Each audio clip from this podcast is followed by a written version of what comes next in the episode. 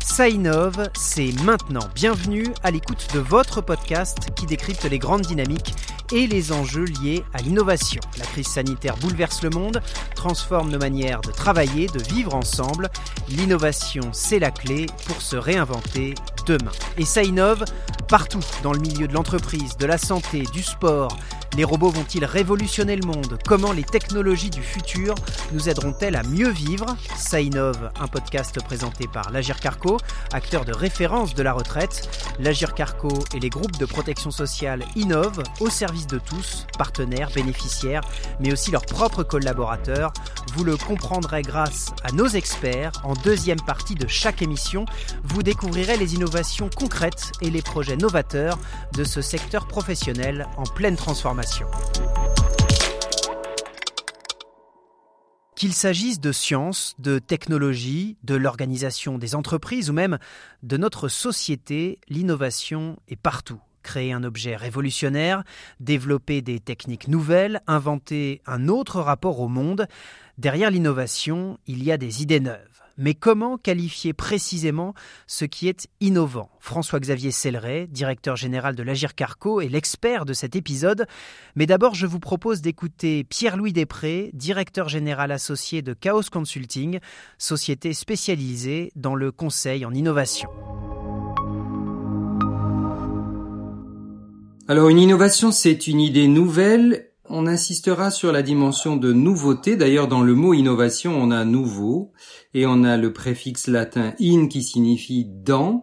Donc c'est introduire une nouveauté dans un élément qui n'avait pas autrefois cette dimension. Par exemple, on peut prendre le stylo célèbre de Bic, c'est le premier stylo bille. En quoi est-ce une innovation?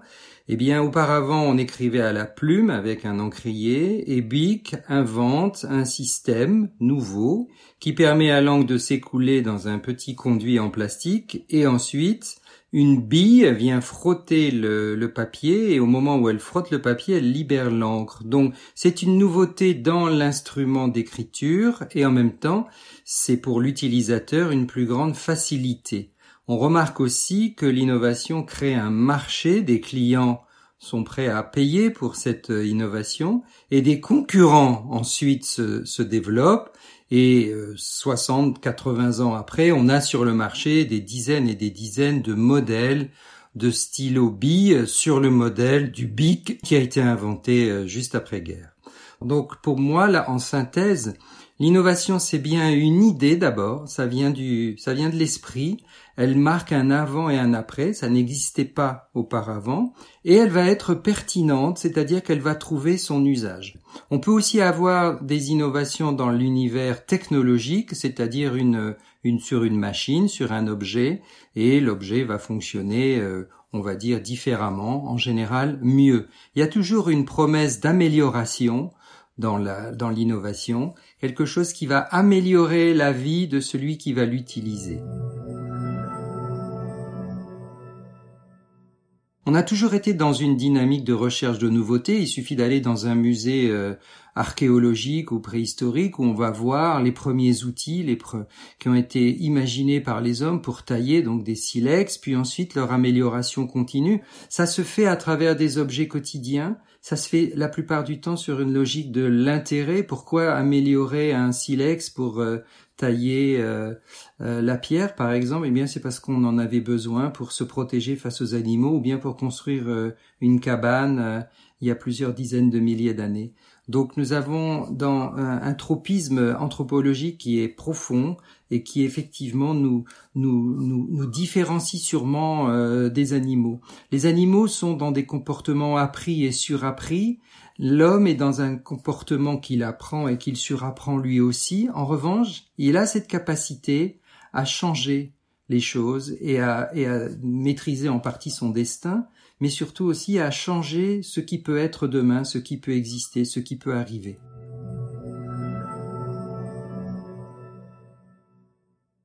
Un des premiers facteurs qui va faciliter l'innovation, c'est la découverte d'une technologie.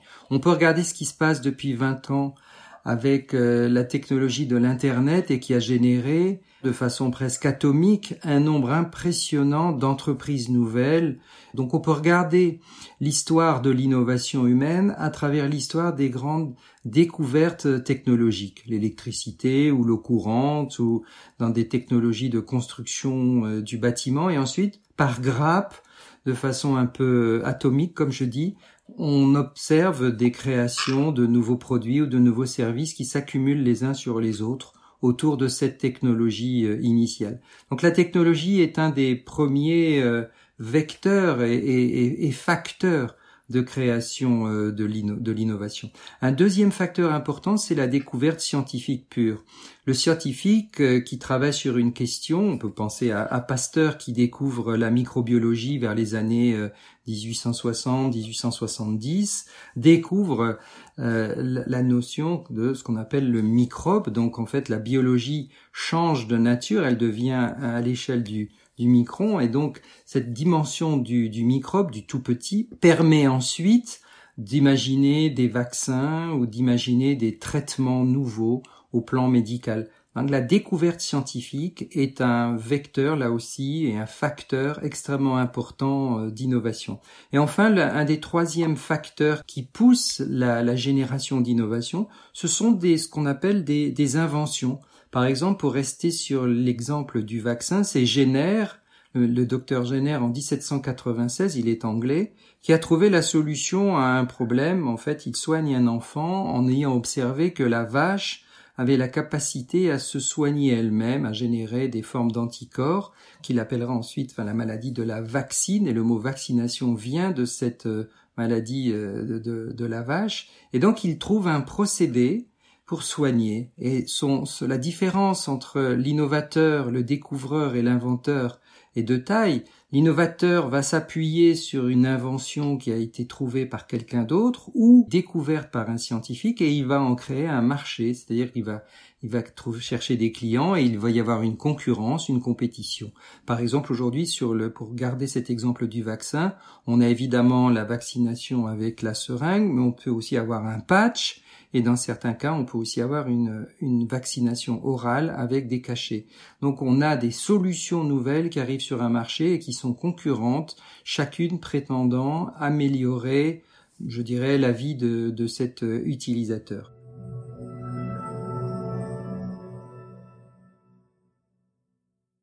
Les enjeux de l'innovation aujourd'hui sont exposés par euh, ce que font les entrepreneurs. Les entrepreneurs constatent euh, des besoins implicites et des besoins explicites. Les besoins explicites, par exemple, c'est de se déplacer. Il est devenu très compliqué de, de se déplacer en ville à cause des embouteillages et aussi de, cette mutation euh, due au, au, réchauffement climatique et de la chasse de la voiture hors des villes. Donc de toute évidence, il y a là un besoin, car nous avons toujours besoin de nous déplacer, il y a là un besoin qui va être euh, observé, travaillé et qui va donner naissance à des innovations. C'est l'entrepreneur, personnage central dans l'innovation, qui va donner corps à une nouvelle réalité, à une nouvelle solution. Par exemple, la solution du vélo électrique, par exemple, la solution de l'autopartage, par exemple, la solution de la voiture électrique, par exemple la solution de la trottinette euh, électrique. Donc on est face là à un besoin qui est explicite. Euh, il y a aussi ce qu'on appelle les besoins implicites, c'est-à-dire que personne ne les demande, personne ne les a réclamés. Il n'y a pas un client qui quelque part a frappé à la porte d'une entreprise pour le demander. Et l'entrepreneur innovateur, en revanche, va deviner ce besoin implicite, peut-être parce qu'il a ce même besoin, mais aussi parce qu'il l'observe, il a un don d'observation peut-être supérieur à la moyenne, et donc il va voir un besoin autour de lui, il va chercher une, solution. Par exemple, le partage de la voiture. Personne n'a demandé cette économie du partage. En revanche, elle a été proposée par des entrepreneurs. On peut prendre l'exemple euh, maintenant célèbre d'Airbnb ou de tous ceux qui se sont inscrits sur des sites chez nous comme Gîtes de France et qui vont faire du partage de, domicile. Il n'y a pas eu une demande initiale au départ. En revanche, il y a un besoin de se déplacer, un besoin de découvrir des villes, un besoin de loisirs ou un besoin professionnel de, de rester quelques jours dans un endroit et l'hôtel n'est pas la seule euh, solution. Et donc l'innovateur va chercher ce besoin implicite et va faire une œuvre sur le marché. Donc aujourd'hui, notre monde regorge de, grands enjeux, évidemment les enjeux climatiques, mais aussi les enjeux de migration. Nous avons beaucoup de migrants en Europe et dans d'autres euh, continents du monde. Donc il y a quelque chose à trouver, des, solutions à apporter pour cette humanité qui souffre et qui a des besoins. Nous avons aussi des enjeux démographiques. Nous serons peut-être plus de 9 milliards, 9 milliards et demi d'ici 30 ans, en 2050. Donc il y aura des besoins de nourriture, des besoins d'habillement, des besoins de transport, des besoins d'eau, des besoins d'énergie qui vont être exponentiels.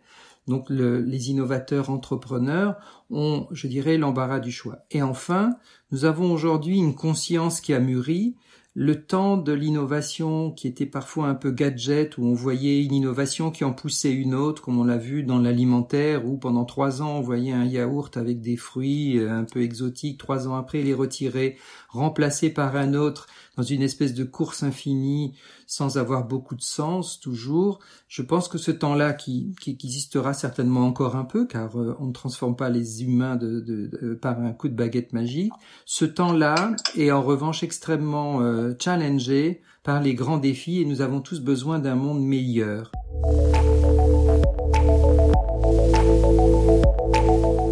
C'était Pierre-Louis Després, directeur général associé de Chaos Consulting. Comment l'innovation trouve-t-elle sa place dans un secteur professionnel en pleine transformation? Je vous propose d'écouter François-Xavier Selleret, le directeur général de l'Agir Carco. Cet organisme, acteur de référence de la retraite, place l'innovation au cœur de son ADN, loin des idées reçues.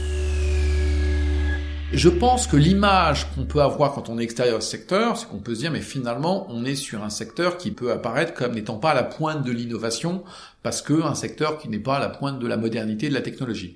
Et justement, pour nous, l'innovation, je crois que c'est une des conditions de la confiance dans le système de retraite par répartition. Parce que dans une société qui innove, dans une société qui évolue, si on, si on souhaite consolider la confiance de nos concitoyens dans leur système de retraite, il faut leur montrer que le système de retraite vit au même rythme que le reste de la société. Je pourrais vous dire, il y a, nous, on a lancé il y a trois ans et demi un simulateur de retraite, simulateur de retraite qui maintenant est devenu le simulateur de tous les régimes de retraite, et que moi, que j'incite tout le monde à aller voir, parce que là, vous avez, en trois clics, bah, vous, moi, notre carrière passée, donc euh, après le, avec le numéro social, et après la capacité à pouvoir faire des choix de vie de manière éclairée. C'est un outil d'aide à la décision. Et donc, faut pas s'intéresser au terme simulateur retraite, il faut plutôt retenir le terme d'outil d'aide à la décision pour faire des choix de vie de manière éclairée. Vous êtes salarié, vous voulez créer votre boîte. Vous êtes à temps plein, vous envisagez un temps partiel, de reprendre une formation, partir à l'étranger. Cet outil-là vous permet de faire un choix de manière éclairée. Et donc, pour nous, plus il sera connu, diffusé, approprié, plus euh, bah, il, répond, il répondra à sa mission et surtout plus il, pourra continuer à s'enrichir. Vous voyez, on a lancé une application mobile qui s'appelait euh, Smart Retraite, qui était la première application mobile de tous les régimes de retraite. Là encore, pour être présent sur les supports actuels, bah, cette application mobile, elle est en train de, elle, va devenir dans les prochains mois l'application mobile de tous les régimes de retraite. Donc pour nous, l'innovation, c'est aussi une capacité quand un concept est testé et approprié par nos assurés, de pouvoir non seulement le généraliser, mais surtout le proposer aux autres régimes de retraite et donc là, on se sent aussi une responsabilité morale. Et donc c'est pour ça que de plus en plus, notre terrain d'intervention, si j'ose m'exprimer ainsi, c'est vraiment ce qu'on appelle c'est-à-dire le travail de tous les régimes de retraite pour pouvoir apporter une réponse à la question des personnes. Parlez-moi de ma carrière, de ma retraite, de toute ma retraite. Vous venez d'écouter Sainov, le podcast qui vous parle des grandes dynamiques et des enjeux liés à l'innovation. Une émission produite par l'Agir Carco, acteur de référence de la retraite. N'hésitez pas à noter l'émission, à nous laisser des commentaires. On a hâte de vous lire.